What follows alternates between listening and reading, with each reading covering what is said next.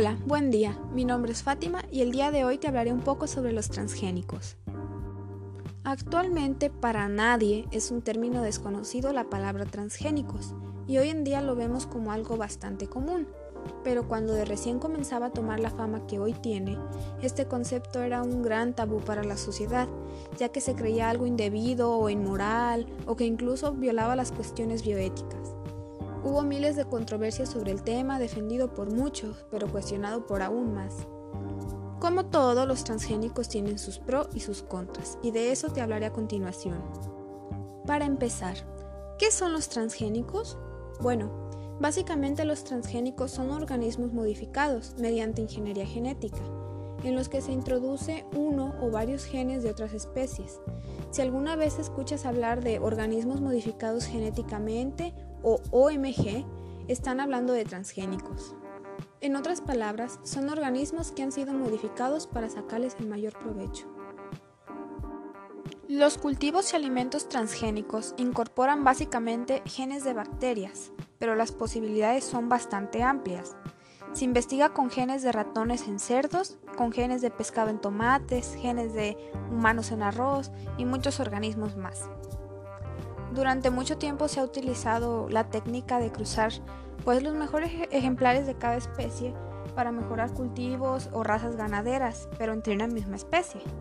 Claro que los cultivos y alimentos transgénicos son bastante distintos, ya que se saltan todo esto de las barreras entre especies e introducen en ellos genes de especies que no podría ser cruzado naturalmente.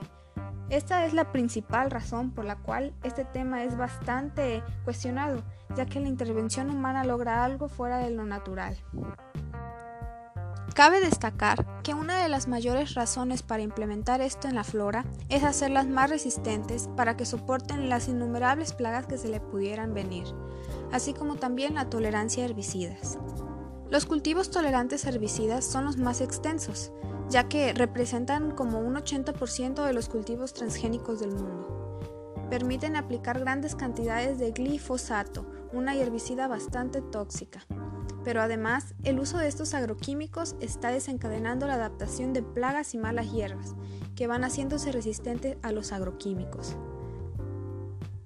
Para la gran fama que tiene el término transgénico, pues en realidad son muy pocos los cultivos que implementan esto, ya que son los más básicos como la soja, la soya, el algodón, el maíz, el frijol, etc.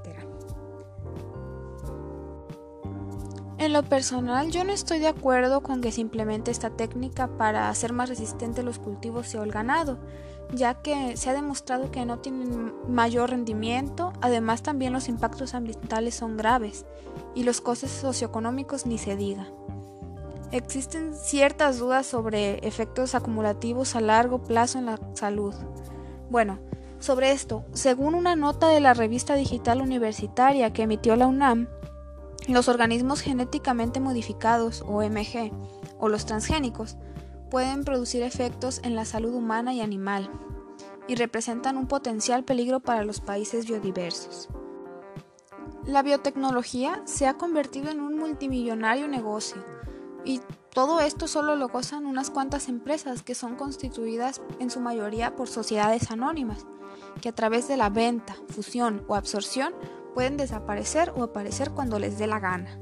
Por lo tanto, si hay daños en mediano o largo plazo para el ambiente, la salud, etcétera, etcétera, pueden desaparecer y sin responsabilidad anónima.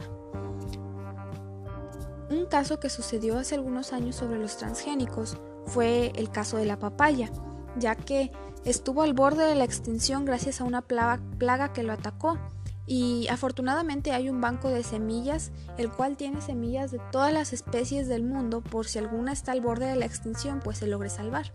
Y precisamente se tomó de ese banco la semilla de la papaya y se modificó genéticamente para que fuera más resistente a plagas y a todo lo que se le viniera encima. Y así se, se logró salvar esto. Esto pasó en Hawái. Otro caso bastante notable que supuestamente sucedió hace algunos siglos es el de la zanahoria ya que se dice que la zanahoria originalmente no era del color que la conocemos, o sea naranja, sino que era morada o en su totalidad blanca, y que gracias a la cruza de varias especies de zanahoria fue tomando el color que hoy en día conocemos. Todo eso se lo hacen se lo hacen responsable a los holandeses, que pues supuestamente ellos fueron los que implementaron estas técnicas. Esto sería todo, espero que les haya agradado la información que mencioné el día de hoy y me despido. Muchas gracias, hasta luego.